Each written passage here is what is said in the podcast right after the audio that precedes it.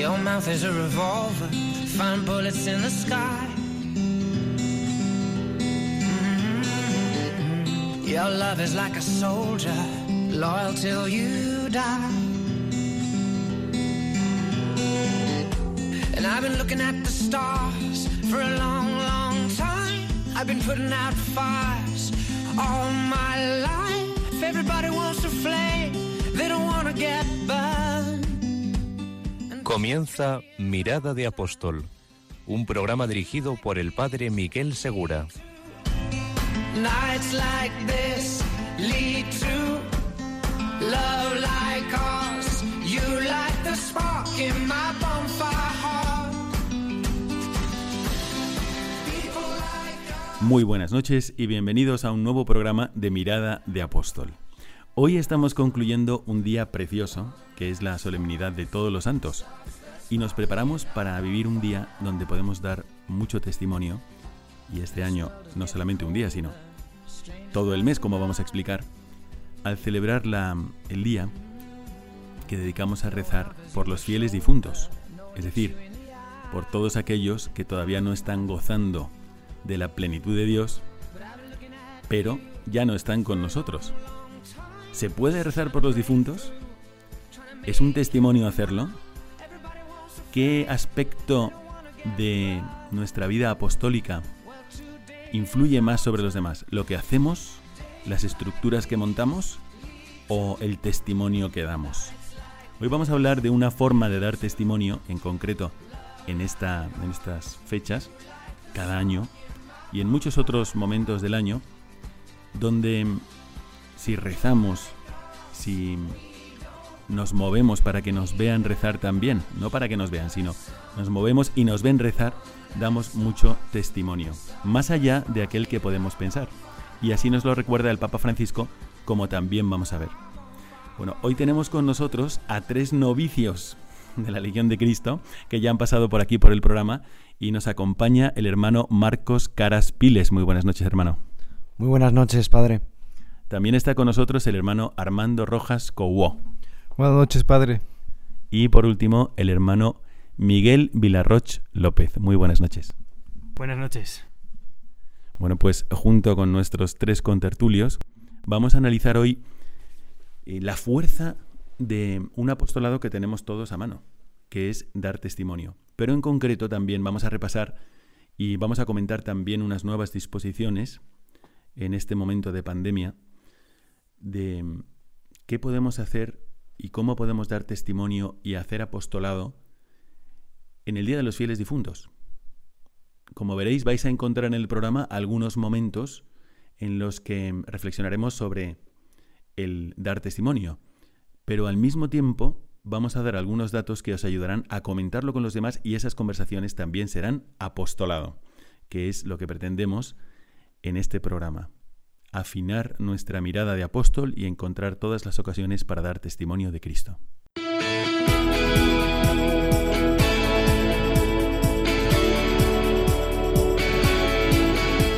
Mirada al presente.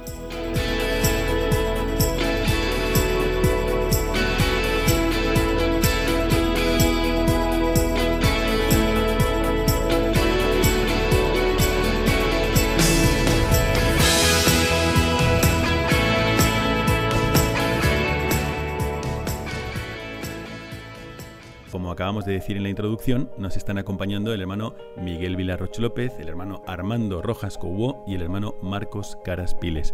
Muy buenas noches a todos. Buenas noches.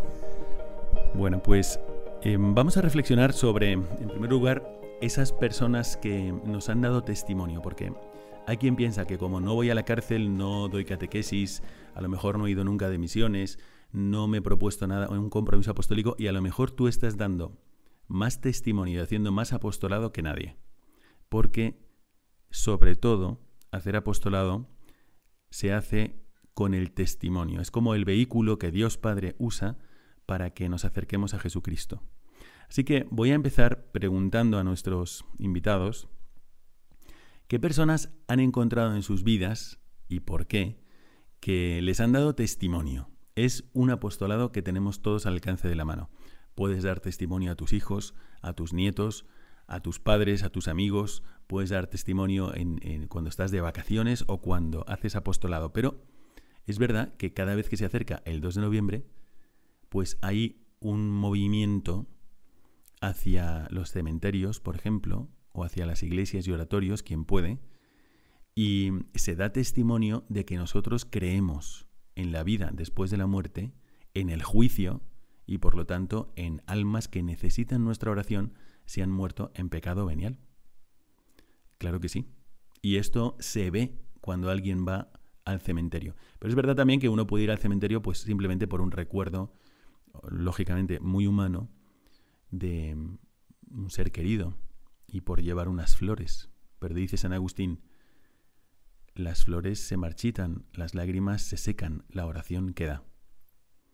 Así que, bueno, pues en este contexto de un momento donde podemos todos hacer apostolado, donde todos podemos em, dar testimonio, vamos a preguntar primero a los hermanos que nos acompañan aquí, hermanos novicios, pues qué testimonio han recibido los demás. ¿Recuerdan algún momento en el que hayan recibido un testimonio de, no sé, de, algún compañero, de algún amigo, de algún familiar? A ver, ¿quién quiere hablar primero? Hermano Armando. Bueno, a ver, eh, yo recuerdo a dos, a dos amigos en, mientras estaba en, un, en un año de voluntariado, de colaborador, entregando pues un poco de mi tiempo para el apostolado. Eh, y uno de ellos, Diego Ballesteros, era el que se encargaba de empezar las oraciones en la mañana, ¿no? Todos juntos. Y era súper puntual. Yo no siempre llegaba puntual. Entonces, al principio me, me, chocaba un poco, ¿no? Porque no me esperaba. Pero después me di cuenta de que él siempre tenía que estar listo antes. Dije, bueno, si él lo está haciendo, ¿por qué yo no? Y a partir de ahí me propuse llegar al puntual a todas las oraciones. La verdad fue un gran ejemplo. Bueno, cuéntanos un momento de ese año de, entrega, qué es lo que estaba haciendo y qué es lo que estaba haciendo antes de ese año, para que entendamos un poco. Y obviamente no le he presentado, pero el hermano Armando es mexicano, tiene 28 años y está en su segundo año de noviciado. Bueno, a ver, eh, durante ese año lo que estaba haciendo era hacer apostolado, ayudar a los proyectos eh, dentro del Regnum Christi eh, y buscar que, así, hacer actividades que hay para ayudar a otros. Bueno, pues vamos a pasar ahora la palabra al hermano Marcos, Marco, Marcos Caraspiles. ¿Y mm, qué, es, qué recuerda usted si yo le digo, bueno, a ver, alguien que le haya dado testimonio de algo, ¿no? ¿A quién recordaría usted? ¿Y por qué? Bueno, em, me viene a la mente así a primera vista un amigo que tengo y que está empezando ahora un grado, una FP, un, un grado superior en don, porque se quiere dedicar, quiere dedicar su vida a ayudar a personas con discapacidades, a personas con trastornos, a personas con síndrome de Down, con autismo, etc. Y a mí me chocaba. Yo era una persona pues em, que podía dedicar su vida a otro tipo de, de misión, pero no, él quiso Em, dedicarlo a eso. Y es un testimonio muy fuerte que me dio y que me planteó por, para, pensar que esta persona realmente sí quiere dedicar su vida por y para los demás. Bueno, y le mandamos un saludo desde aquí. ¿Cómo se llama? Miguel, un saludo. Bueno, y ahora le vamos a pasar la palabra al hermano Miguel Villarroch también para que nos comente de alguien que le haya dado testimonio y antes de pasar a analizar por qué esto es importante en la vida del cristiano y en la vida del apóstol. Pues yo, la verdad, recuerdo muchísimo el, testimonio que lo valoro mucho, el, que me han dado todos mis tíos y, tías que son consagrados a Dios.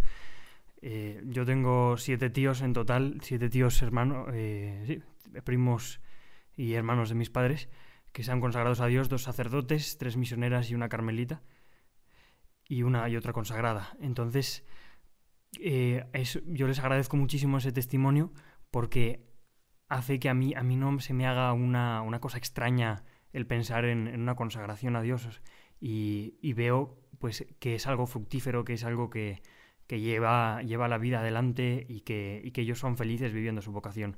Entonces yo les agradezco mucho ese testimonio. Bueno, pues son testimonios como de palabras mayores, ¿no? Siete tíos consagrados a Dios. Vaya, esto debe ser, no sé si es un récord, pero, pero no lo es. ya me dice él que no lo es, pero me parece un testimonio impresionante.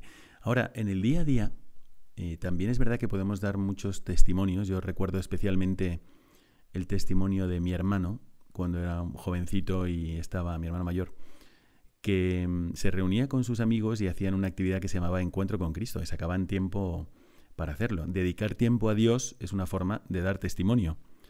Tú no te das cuenta, probablemente él no lo hacía para darme testimonio, lo hacía pues porque se reunía con sus amigos y quería de verdad crecer en la fe, pero es verdad que en mí iba dejando un pozo de, bueno, Dios es importante, le tengo que dedicar tiempo y, y bueno, así vamos ayudándonos unos a otros con nuestro testimonio a acercarnos a Dios, porque no es lo que hagamos nosotros, sino lo que Dios hace a través de ese testimonio. Así que os voy a preguntar dos cosas, queridos oyentes, para que podáis responder mm, pues a nuestro correo mirada de apóstol em, sobre quién os ha dado testimonio. ¿Hay alguna persona a la que tú puedas decir, bueno, pues a mí realmente esto que vi hacer a esta persona me acercó a Dios o esto me removió y me hizo mejorar? ¿Habéis encontrado a alguien que os haya dado algún testimonio de este tipo? No, no quiero decir, pues sí, que, vi el, un martirio. Bueno, eso sería un gran testimonio. Pero, ¿qué he visto yo en mi día a día? A lo mejor esa persona que siempre encuentro rezando, o a lo mejor esa persona que en mi casa siempre nos anima a ser caritativos o acordarnos de Dios, que me haya eh, influido para mejorar en mi vida cristiana. ¿Habéis encontrado a alguien? Lo podéis escribir en mirada de apóstol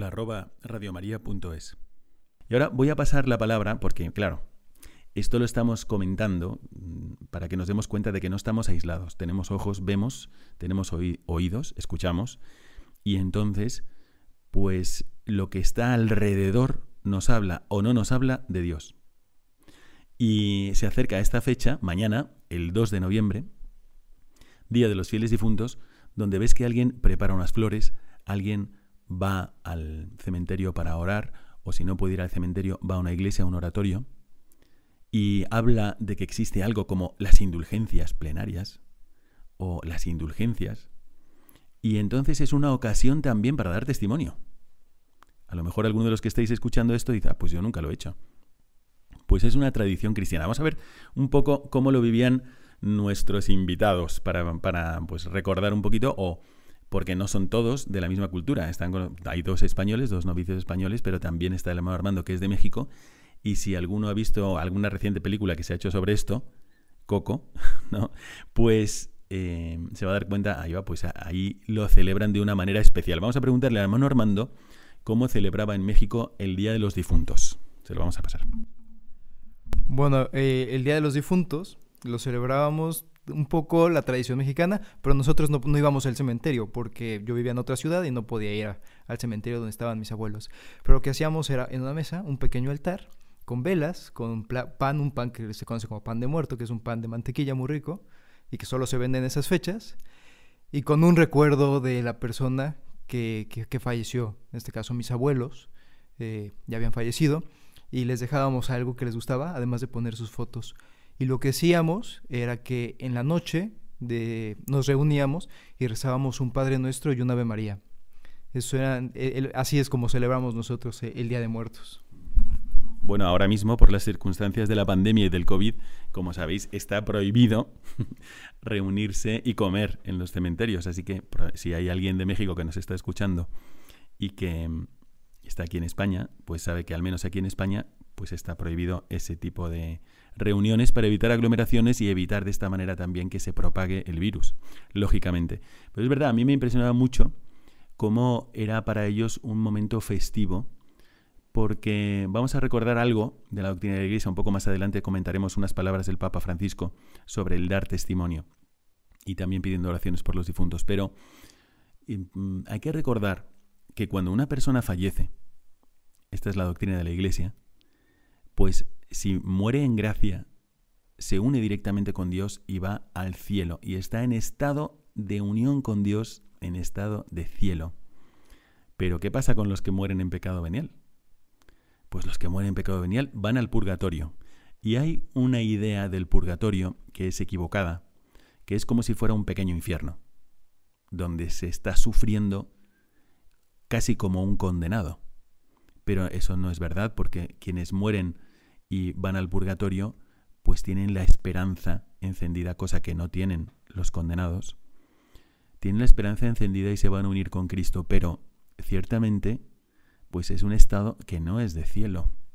Y nosotros les podemos ayudar con nuestras oraciones. Es un gran acto de caridad de rezar por los difuntos. Entonces a mí me llamaba mucho la atención que era un momento festivo en México, cuando yo estaba ahí en Monterrey. Y, y, es verdad que iba toda la familia y se ponían al lado de las tumbas. A veces los cementerios eran muy coloridos. Eran coloridos de rojo, de azul, de verde, amarillo, de todo. Cosa que aquí nos chocaría muchísimo. Pero bueno, así era allí. Y había ese sentido de unión con los difuntos, con los fieles difuntos. Bueno, cómo lo vivían aquí en España y cómo lo vivían con sus familias, le vamos a pasar la palabra al hermano Miguel Villarroch. Pues en mi, en mi casa, todos los años, para fieles difuntos, una semana antes más o menos, mi, mi madre y mi abuela iban al cementerio y ponían flores para que cuando fuésemos a visitar las tumbas estuviesen ya todas decoradas. Entonces iban, limpiaban las lápidas de todos los abuelos y bisabuelos que habían ya fallecido y, entonces el día de el día 2 por la tarde normalmente íbamos al cementerio y dábamos una vuelta y mi madre ya se sabía el recorrido porque lo iba y, lo iba aprendiendo de mis abuelas eh, entonces daba todo un tour por el cementerio visitando todos los familiares que, habían fallecido unos por aquí, unos por allá, el, marido de mi bisabuela que todavía vive, que todavía vive el tal, el, hermano de mi abuelo que ya falleció, tal, íbamos dando la vuelta. Y a mí me impresionaba mucho una tumba que era la hermana de, mi abuela paterna que había fallecido a los cinco años. Entonces, nosotros en cada, en cada lápida rezábamos un Padre Nuestro, una de María y un Gloria, con el, el Requiescat in Pacem, ¿no? Y, y entonces cuando llegábamos a la tumba de mi, la, hermana de mi abuela que había fallecido de pequeña, antes de tomar la primera comunión, solo rezábamos un gloria, porque decían que como todavía había muerto muy pequeñita, no había tenido tiempo realmente de, cometer ningún pecado conscientemente, entonces había ido directamente al cielo y esa era santa ya. entonces, en lugar de rezar por ella, se rezaba a ella y a ella le pedíamos y le rezábamos solo un gloria. Bueno, me parece precioso y además una, mm, ¿cómo decir? Una explicación de por qué tienen siete consagrados en la familia. ¿No? Aquí, antes de pasar la palabra al hermano Marcos, pues eh, fijaros, no es una forma cualquiera de dar testimonio el rezar por los difuntos. Es que estás diciendo de golpe algo muy importante para nuestra fe. Tú estás diciendo de golpe, ¿para qué estamos en esta vida? estás diciendo, bueno, ¿qué hace la iglesia? Ah, pues la iglesia hace muchas obras caritativas, enseña, acoge, siempre busca la vida plena, al que no sabe, pues le enseña, al que está enfermo, le sana, al que, al que necesita algo, se lo da, al que está desnudo, le viste. Sí, todo eso lo hace la iglesia, claro. ¿Pero para qué? Pues lo hace para que todas las personas conozcan y amen a Dios y salven su alma. Estamos en el mundo para eso. Entonces, esto que ustedes han contado, pues me parece a mí precioso, porque estaban haciendo que en sus familias les estaban hablando del núcleo de la vida cristiana y de la finalidad de su propia vida. Decir, ojalá yo también algún día llegue al cielo. Y además tengo la confianza de que aunque yo sea pues un desastre y tenga muchos pecados veniales, y si tengo mortales me confieso, pero si tengo pecados veniales, también rezarán por mí y me ayudarán a superar este momento de purificación para unirme más a Dios. Le voy a pasar ahora la palabra al hermano Marcos para que nos diga un poco cómo vivían ellos el 2 de noviembre en su familia.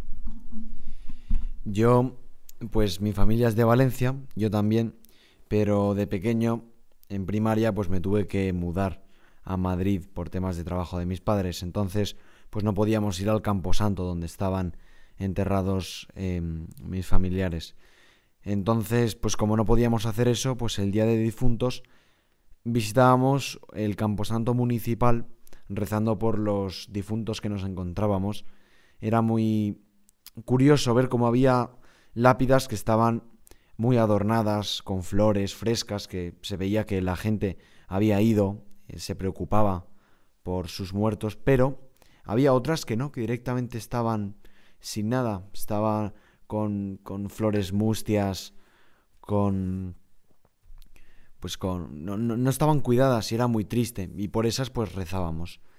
Entonces, cuando llegábamos a casa, pues sí, rezábamos el rosario por las almas de los fieles difuntos de nuestra familia. Bueno, yo os voy a contar que antes de pasar a la segunda parte de nuestro programa, pero os voy a contar una experiencia que tuve y que encierra un error. Encierra un error que tenemos que evitar mañana cuando celebremos la fiesta de los difuntos, o puede ser la fiesta, el Día de los Difuntos, y mm, puede ser que, mm, que también en alguna conversación os salga esta pregunta. Y desde aquí, pues quiero también ayudar, ayudaros a superarla. Yo recuerdo que cuando estaba en África asistía a un funeral que no era católico, era un funeral protestante. Como sabéis, los protestantes niegan la existencia del purgatorio. Entonces todo el funeral estaba dirigido, bueno, pues el pastor protestante, recuerdo que, que algunas cosas me impactaron porque estábamos en una zona donde prácticamente sus, sus abuelos, o sus bisabuelos seguro, pero sus abuelos habían sido caníbales. Así que cuando estaba hablando el pastor protestante, dijo, Saca, Señor, gritaba, saca, Señor, todo espíritu malo de este agujero y deposita aquí esta carne santa que no es para comer. Como aclarándoselo a la gente. Me dijo, uy, qué fuerte es esto, no lo había escuchado en mi vida, ni se me hubiera ocurrido que tendría que decir esto. Y luego pasó algo curioso, para que no eh, saquearan la tumba, la pusieron en el fondo del hoyo, el ataúd lo pusieron en el fondo del hoyo, y, trajeron un camión de cemento, que vertió todo el cemento en el hoyo, pero estaba demasiado líquido. Y entonces, blop, de repente emergió el ataúd Así que empezaron a subirse encima del ataúd para bajarlo y a poner piedras. Y bueno, fue un, algo realmente rocambolesco cómo solucionaron esto. La señora pues muy enfadada, la hermana de la difunta. Pero ahí yo dije, quisiera rezar por ella. Vamos a rezar por ella. Y los católicos me decían que sí, sí, a mí muy bien, muy bien, voy a celebrar una misa por ella esta tarde. Dije, pero los protestantes me dijeron, no, ya no, ya es que ya ha muerto.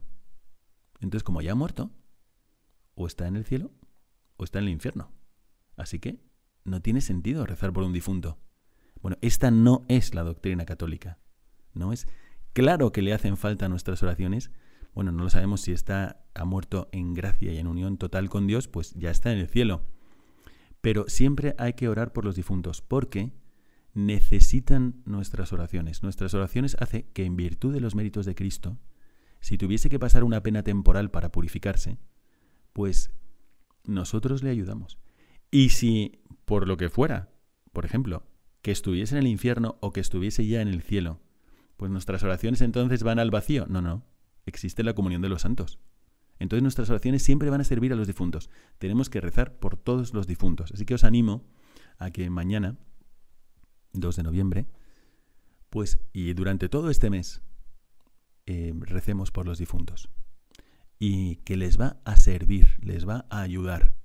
Los protestantes piensan que no hay que rezar por los difuntos porque no creen en el purgatorio, dado que no sale en la Biblia explícitamente.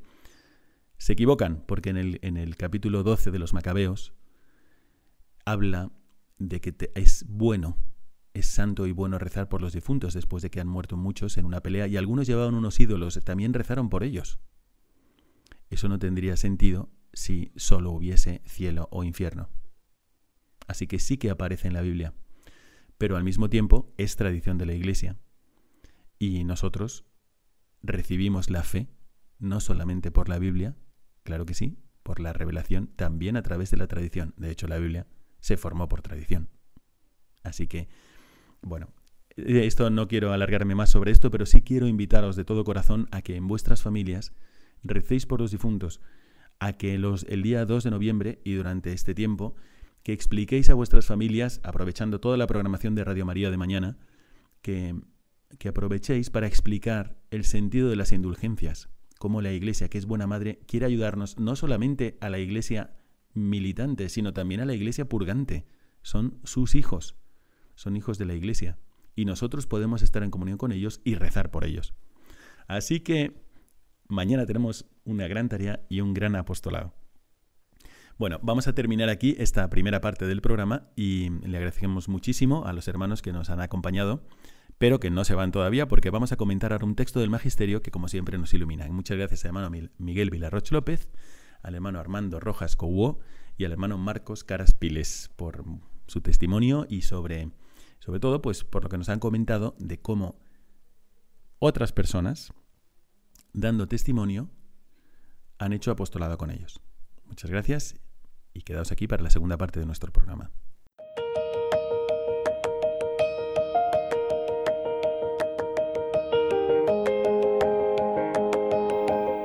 Mirada al Magisterio.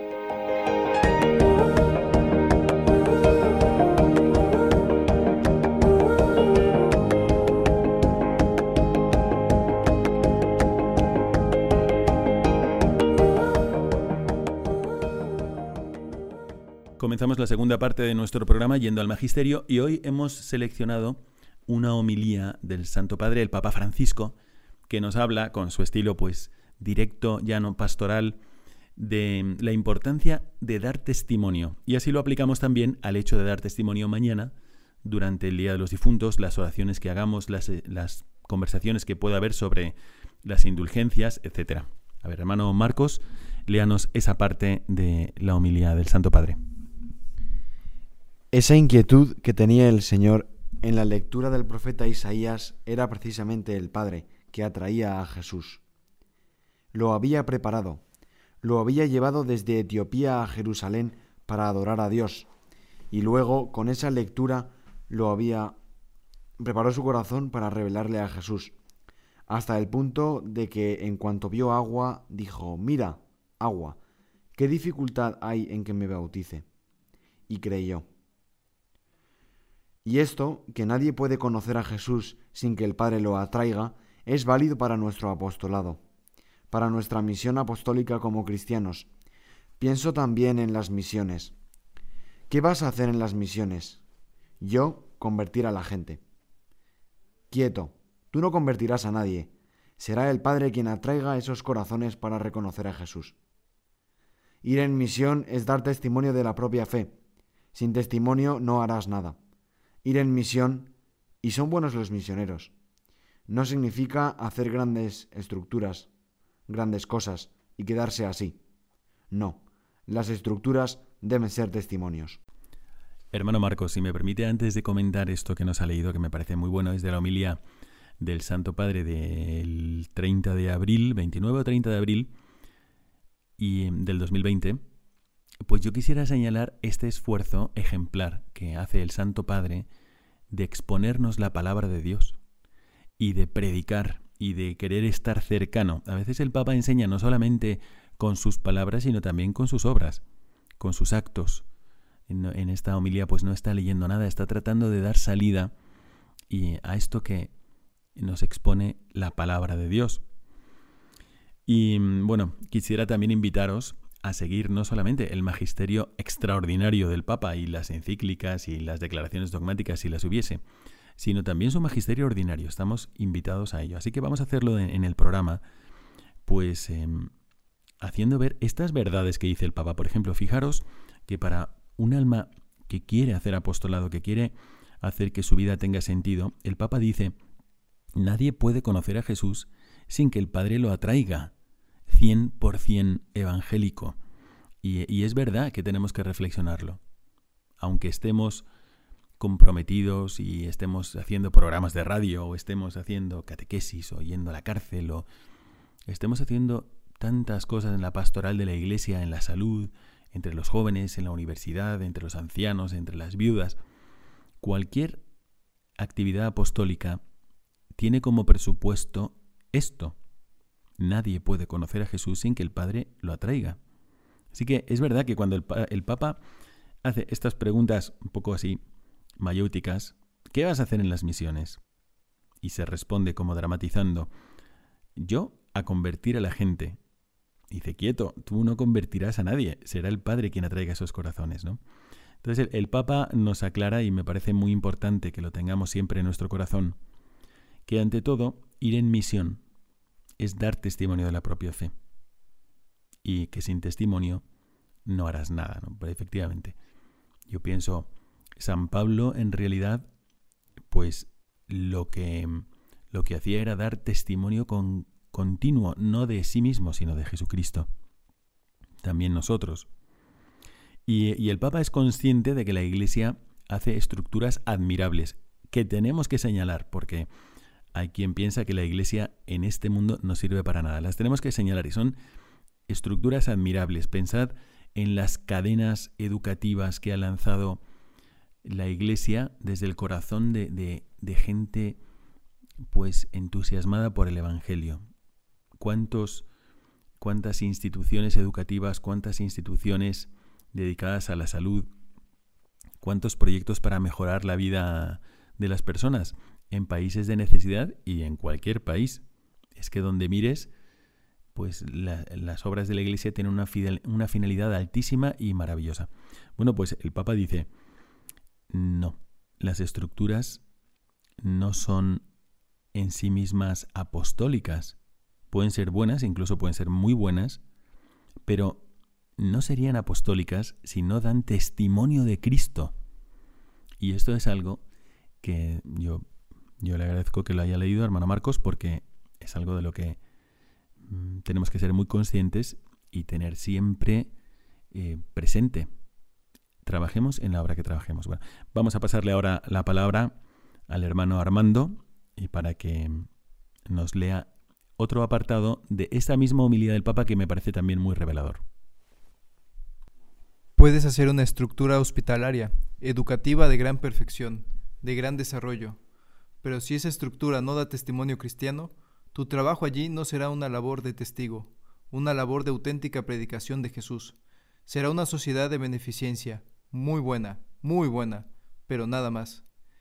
Si quiero ir en misión, y esto lo digo, si quiero hacer apostolado, debo ir con la disponibilidad de que el Padre atraiga a la gente a Jesús, y eso lo hace el testimonio. Jesús mismo se lo dijo a Pedro, cuando confiesa que Él es el Mesías. Bienaventurado eres, Simón Pedro, porque eso te lo ha revelado el Padre. Es el Padre quien atrae, y atrae también con nuestro testimonio.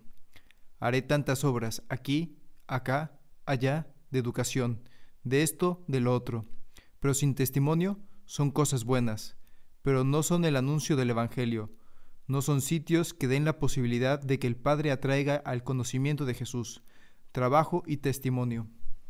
Aquí el Santo Padre nos recuerda que no es lo mismo ser bueno que dar testimonio de Jesucristo. Y me parece también algo que a veces nosotros mismos podemos eh, confundir. Él dice que mm, hay una estructura posible, una estructura buena posible que no da testimonio cristiano. Y por lo tanto, si uno se involucra en esa, en esa estructura, una estructura muy buena, incluso una estructura que nació con una inspiración estupenda y cristiana también, pero que depende de esa labor de testigo. Aunque tú te involucres con esa estructura, no va a ser apostolado a no ser que tu labor sea de ser testigo de Jesucristo.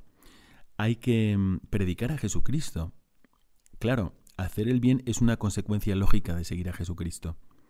Pero mm, no es que automáticamente cualquier asociación de beneficencia sea apostólica. Entonces esto me parece muy, muy importante. Y el Papa lo señala cuando dice esta frase que nos ha leído hermano Armando, sin testimonio, esas estructuras son cosas buenas, pero no son anuncios del Evangelio, no son sitios que den la posibilidad de que el Padre atraiga al conocimiento de Jesús. Y entonces el Papa termina con una, doble invitación que recojo aquí, también lanzamos desde el programa. Trabajo y testimonio. No solamente trabajo, incluso aunque la, la asociación, el grupo donde ejercito yo mi labor, sea bueno sino también testimonio, un testimonio de que yo creo profundamente que Jesucristo es Dios. Bueno, esto vamos a aplicarlo al día 2 de noviembre. Tú puedes hacer algo bueno, que puede ser, bueno, voy a recordar a un familiar, no, no lo olvidamos en nuestra familia, voy a llevar unas flores también. Me parece muy bien, es estupendo, hay que hacerlo, pero es testimonio cuando tú rezas en realidad. Es decir, está conectado con la oración, como ahora mismo nos va a leer también el hermano Miguel, pero lo adelanto. Nosotros podemos aprovechar cualquier festividad litúrgica de la Iglesia para dar testimonio, para recordarlo en la familia, pero al final no se trata solamente de explicar, que ya es algo muy bueno, sino también de que tú vivas, que, vivas lo que quieres predicar. Que si tú realmente crees, por ejemplo, mañana, 2 de noviembre, que es un día especial donde la iglesia, toda la iglesia nos unimos en oración por los fieles difuntos, por la iglesia purgante, pues si oras, das testimonio. Das testimonio porque estás haciendo un acto de amor a Dios, un acto de, alabanza a Dios, un acto de petición reconociendo que Dios es Dios. Y no solamente estás llevando una, unas flores o estás llorando por alguien, porque como comentábamos, esto que dice San Agustín, qué bonito y qué verdadero. Las lágrimas se secan, las flores se marchitan, pero la oración queda para siempre. Y creo que en este sentido sigue la humildad del Papa. Le pasamos la palabra al hermano Miguel Villarroch. ¿Y qué puedo hacer para que el Padre se ocupe de atraer a esa gente? La oración. Y esa es la oración para las misiones. Rezar para que el Padre atraiga a la gente a Jesús. Testimonio y oración van juntos. Sin testimonio y oración no se puede hacer predicación apostólica, no se puede hacer el anuncio. Darás una bonita prédica moral, harás tantas cosas buenas, todas buenas, pero el Padre no tendrá la posibilidad de atraer a la gente a Jesús. Y ese es el centro, el centro de nuestro apostolado, que el Padre pueda atraer a la gente a Jesús. Nuestro testimonio abre las puertas a la gente y nuestra oración abre las puertas al corazón del Padre para que atraiga a la gente. Testimonio y oración. Y esto no es solo para las misiones, es también para nuestra labor como cristianos. Doy testimonio de vida cristiana, de verdad, con mi estilo de vida. Rezo para que el Padre atraiga a la gente a Jesús. Muchísimas gracias, hermano Miguel, y qué frase tan hermosa ha leído del Santo Padre. Pero antes de comentarla, yo sí quisiera señalaros este punto clave que, que tantas veces repite el Santo Padre sobre la oración, que tantas veces hemos visto también en el Papa Emérito Benedicto XVI y por supuesto en San Juan Pablo II, de la importancia de la oración en el apostolado.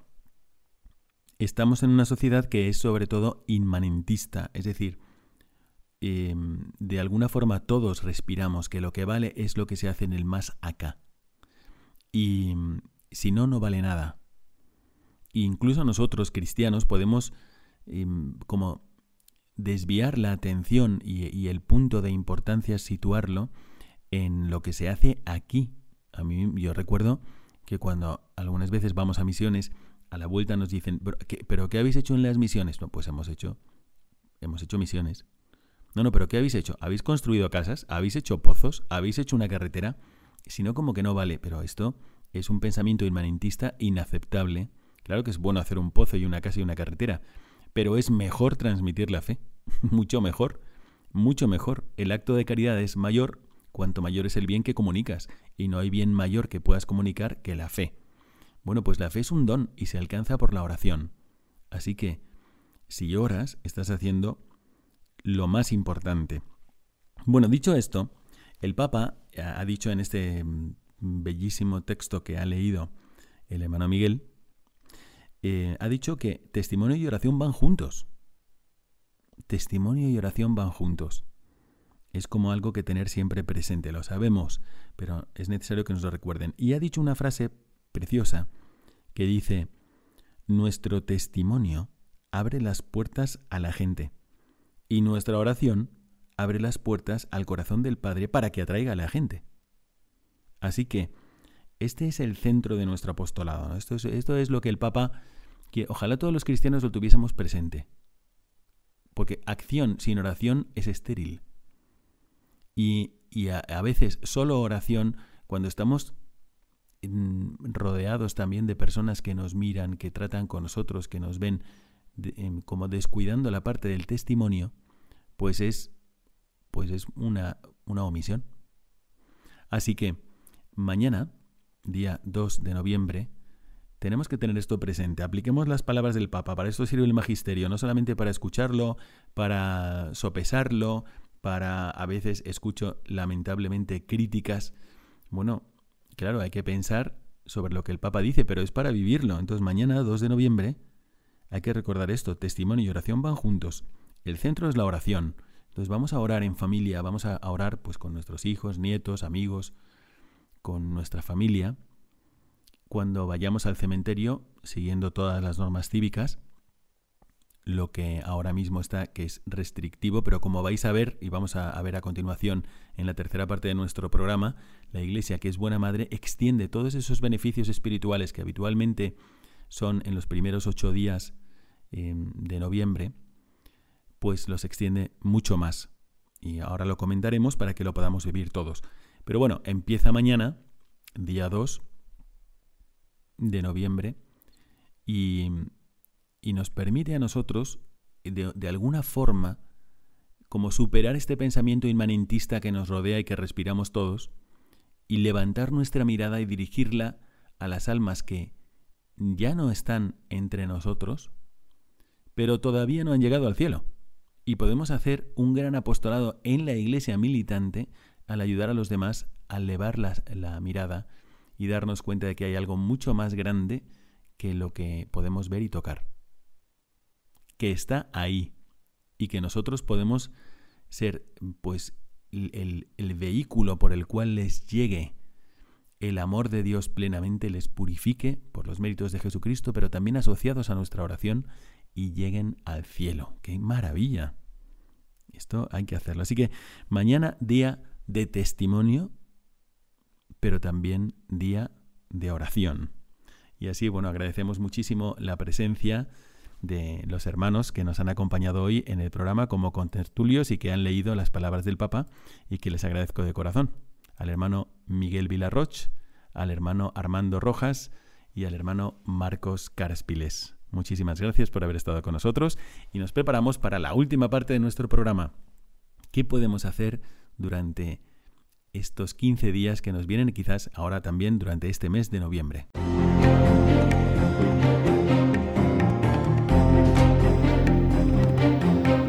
Mirada al futuro.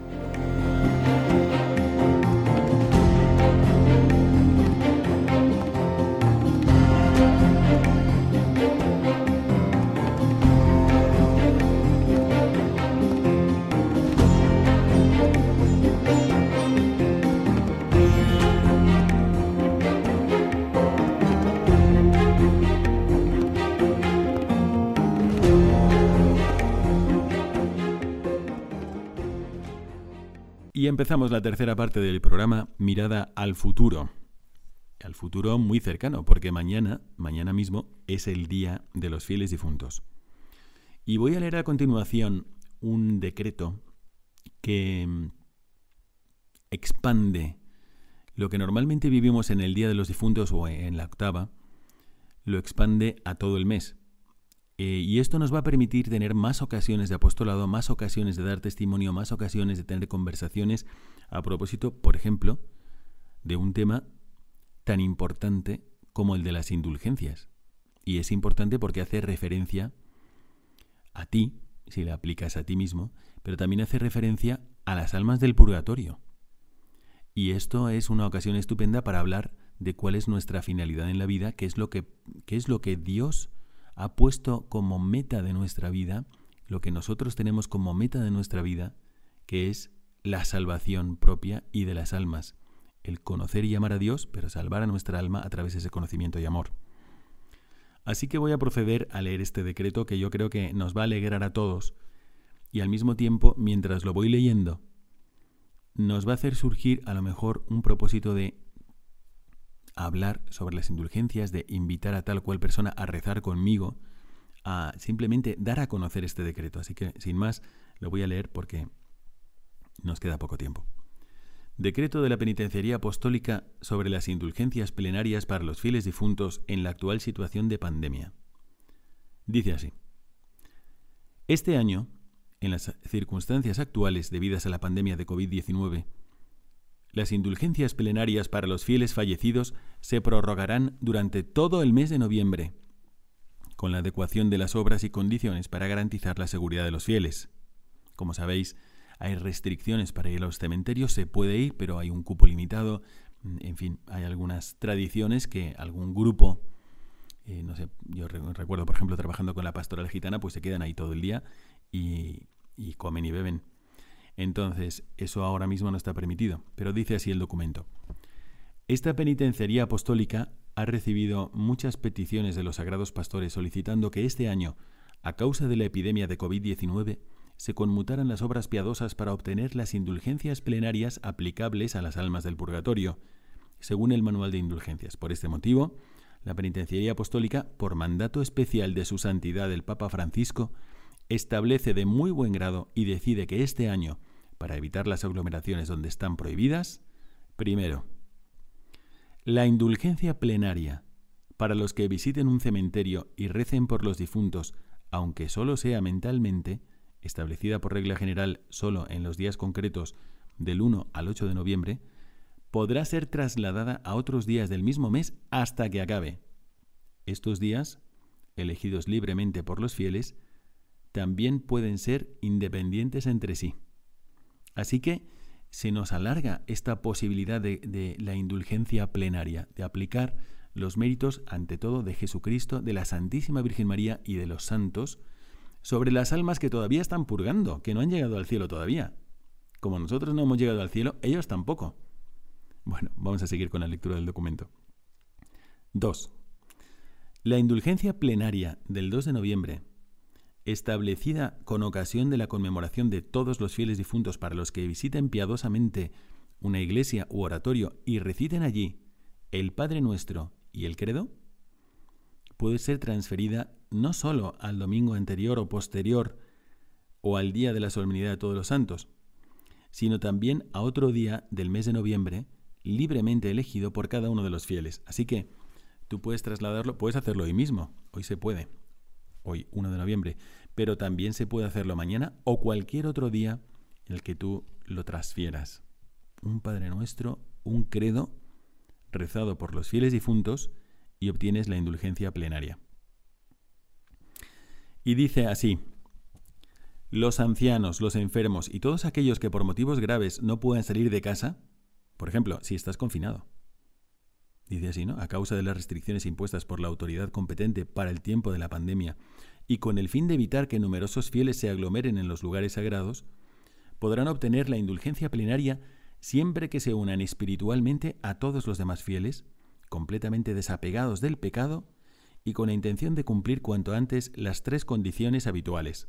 Estas tres condiciones habituales, vamos a recordarlas, son la confesión sacramental, la comunión eucarística y la oración según las intenciones del Santo Padre.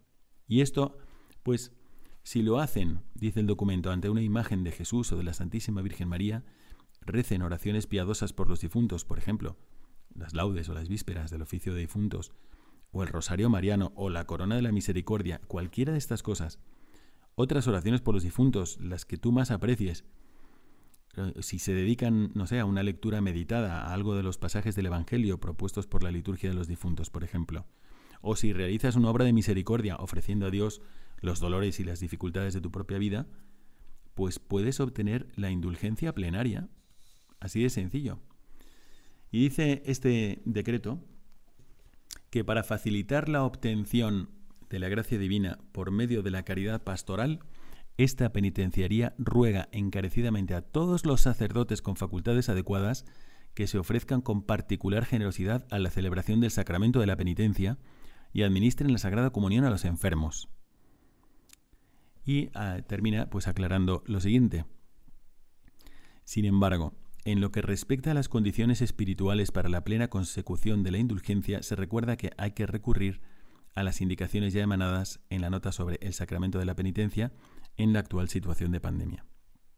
Por último, puesto que las almas del purgatorio son ayudadas por los sufragios de los fieles y especialmente por el sacrificio del altar agradable a Dios, se invita encarecidamente a todos los sacerdotes a celebrar tres veces la Santa Misa el día de la conmemoración de todos los fieles difuntos, de acuerdo con la Constitución Apostólica Incruentum Altaris, promulgada por el Papa Benedicto XV de venerada memoria el 10 de agosto de 1915.